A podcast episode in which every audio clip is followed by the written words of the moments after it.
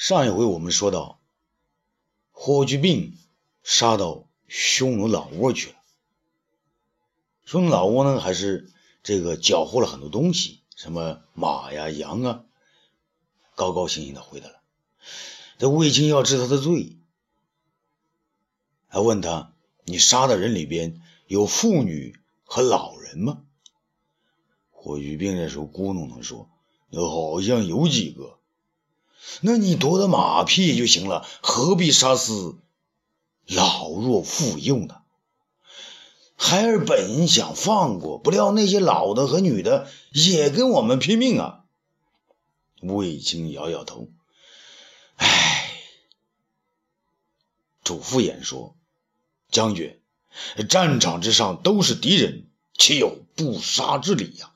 我见霍小将军英勇善战。”以一当百，如今又缴获如此多的马匹和羊群，应是大功之人呐！我汉家有此大将，何愁江山不顾？魏青叹道：“嗨，那要知道，杀敌有止，妇幼应留啊！”这霍去病受了委屈呢，呃，竟然哭了起来。卫青有点不明白，这孩子闹倒是常闹，这哭可不是常见的。你将功补过，不杀你了，还哭个啥？霍去病继续哭道：“那孩儿将干爹的那把宝剑给弄坏了。”哦，让我看看。霍去病举起宝剑，只见那剑呢，锋刃全全无。这豁边的像尺一样，众将士大笑，无论卫青也笑了。匈奴单于啊，兵败于卫青后，迅速纠集人马，与前面的大军会合。公孙贺看到敌军有所动静，但其阵脚未乱，天色又晚，不敢冒险进攻，仍然呢与匈奴对峙，等待卫青杀回。匈奴单于看到北边的汉军呢，并未马上杀回，虽然松了口气，但他深知再次久留会受到汉军的几面夹击，于是命令部队连夜向东北方向撤退。第二天早上，公孙贺见敌阵的空空荡荡的，正要挥师北上，却见卫青的人马赶着浩浩荡荡的马牛羊群。向南走来，二人见过是各叙情况，又召集公孙敖和李广所部人马，知道匈奴队伍呢已无下落，只好班师回朝。渭水河边，武帝送行处，武帝一大早就起驾前来，专门迎接得胜之师。卫青等将披红挂绿站于台下，韩嫣仍立其左，只是东方朔与主父偃站在一起。武帝高兴的不得了啊！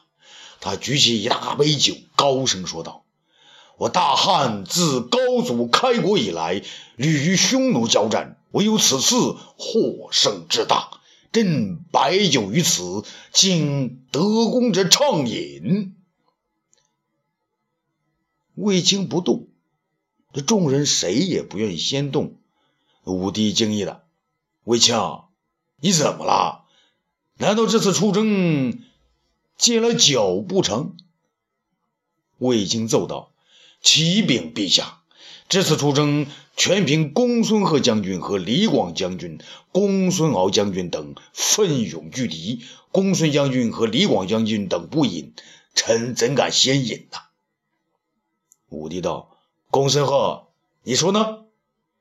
公孙贺上前跪下：“陛下，臣与匈奴大军不敢与敌死战，寸功未有。卫青将军斩敌三万余众，夺得骏马和肥羊万余只，使匈奴望风披靡，功劳之大，于众将之上。臣请陛下严明赏罚，臣已老矣，请将臣的兵马。”叫魏将军调遣。卫青却说：“陛下，公孙将军虽未与敌交战，却将匈奴大军牵制于云中，臣才得以大获全胜。请皇上明察，赏赐公孙将军首功。”武帝大笑道：“哈哈哈，好了，难得众爱卿如此谦让，你们的所作所为，朕全部知道。公孙贺，臣在。”你牵制匈奴主力，功劳不小，以十万兵马对敌十万兵马，不予起战，朕不怪你。可是卫青在敌后打了胜仗，迫使敌军撤退之时，你却未能出击，此乃你之过也。将功抵过，朕不再赏你，还当你的大行令吧。陛下圣明，臣谢主隆恩。武帝又叫李广将军，李广低着头，出列应道：“臣在。”武帝说：“你长期在边关驻守，熟悉匈奴情况。朕让你出兵雁门，期望你能立功封侯，了却一生英雄心愿。可你大意轻敌，丧失将士三千，自己也为匈奴所负，险遭不测。朕。”说的这些对吗？李广跪下，陛下圣明，臣轻敌，险遭不测。既然知罪，朕就不能姑息。公孙敖，公孙敖这时候忐忑不安地走向前来。啊，臣在。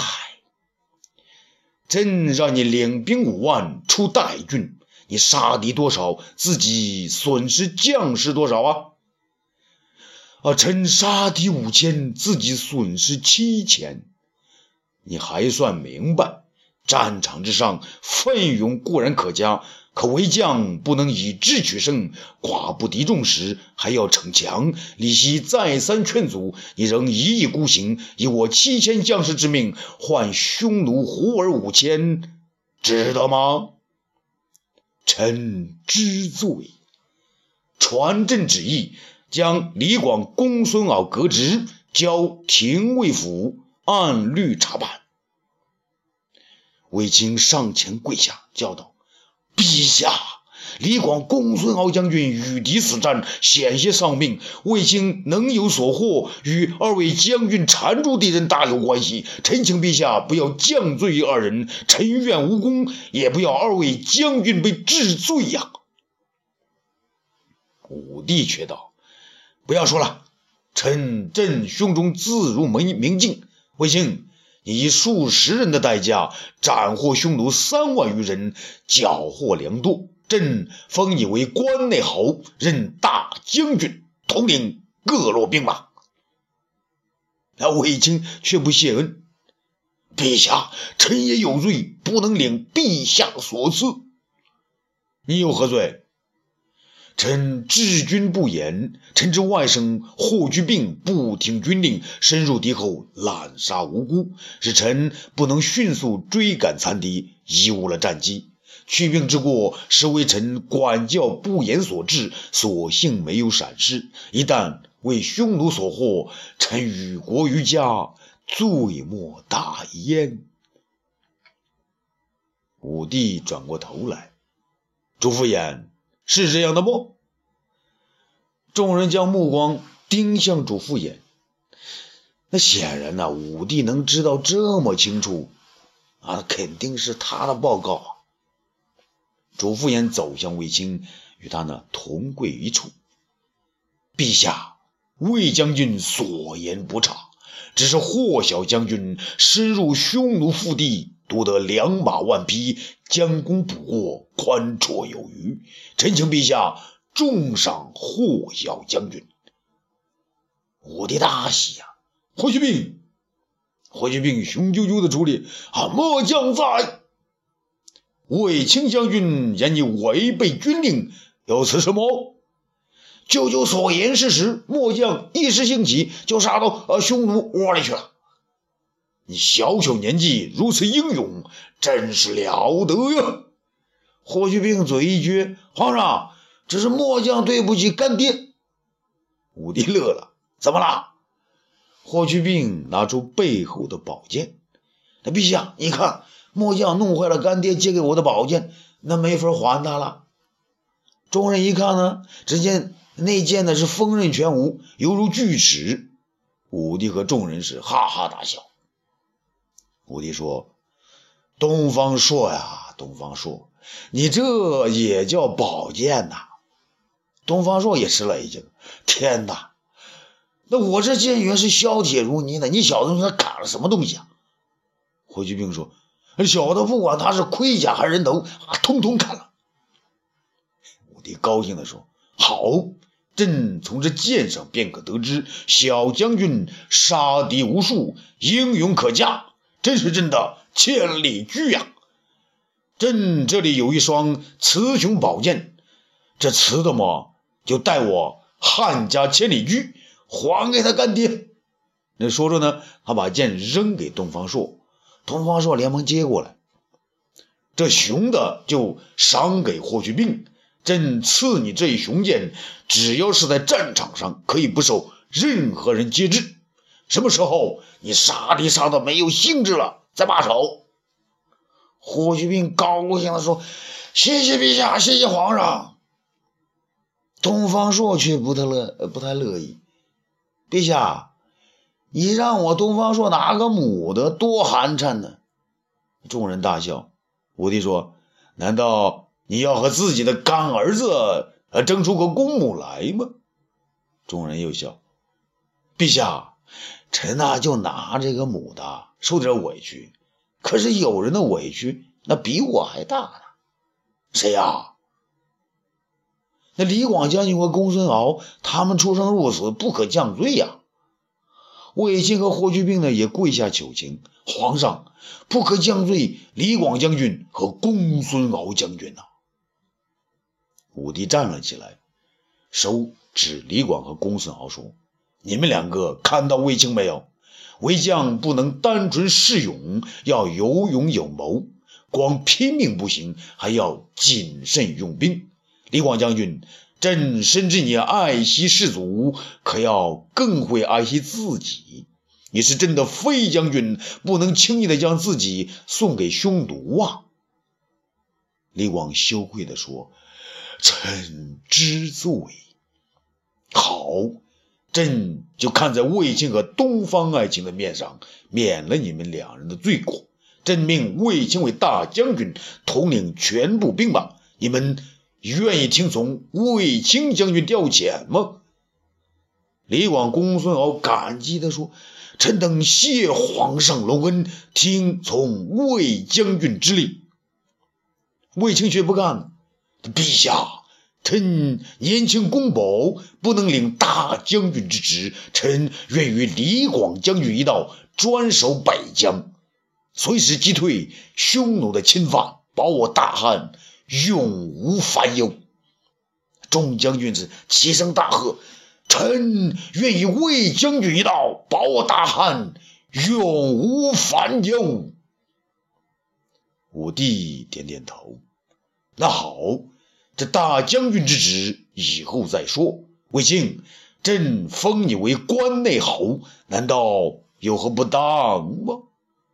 众将军说：“皇上圣明，魏将军当之无愧。”卫青跪下叩首：“臣谢陛下隆恩。”武帝高声说：“传朕旨意，朕令关内侯卫青迎娶朕的姐姐平阳公主为妻。上林苑的公主新府就是魏将军的府邸。”朕将亲择吉日与你二人主婚。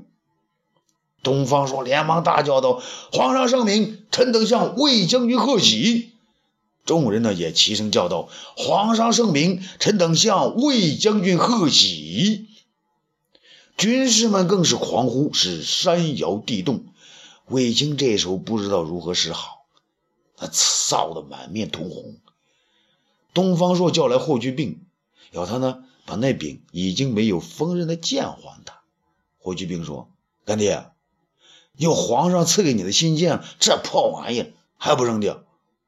扔掉？小子，你看看那剑柄跟前的字儿，这可是无价之宝呢。霍去病拔出剑来，仔细一看，哦，哎，这里还有字啊！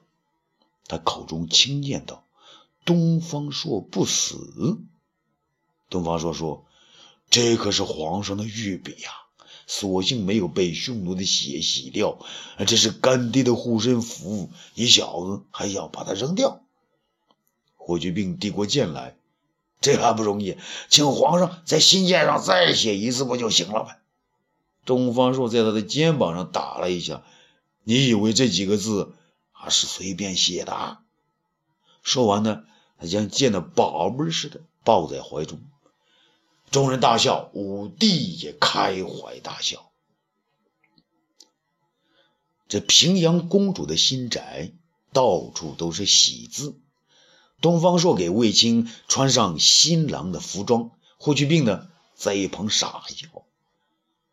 东方朔呢，边帮卫青整理衣服，一边说：“兄弟，这两年只空守这座府邸，可是给你自己看家呢？”啊 卫青不好意思地说：“兄长美意，小弟领了。只求兄长不要再开小弟的玩笑。开你的玩笑，兄长我才没那份闲心呢。”只是我不知道，从今以后你是皇上的小舅子呢，还是皇上是你的小舅子？霍去病插话了：“反正皇上和他两个啊，都是我的舅舅。”霍卫青说道：“啊，去你的，这儿没你插嘴的份儿。”霍去病看着东方朔穿的也很漂亮，就说：“干爹，你这么大了，穿这伴郎的衣服，那不大像，那还不如让我来穿呢。”东方说乐了。想当伴郎啊，穿新衣，你小子越来越不知高低了。这新郎可是你舅舅，等着吧，等我儿子娶媳妇，你再当伴郎不迟。霍去病呢，伸了伸舌头，外面高叫：“皇上驾到！”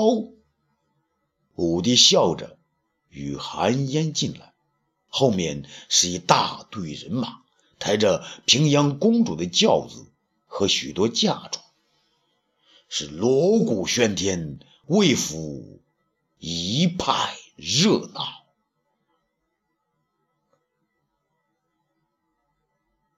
欲知后事如何，咱们下次接着说。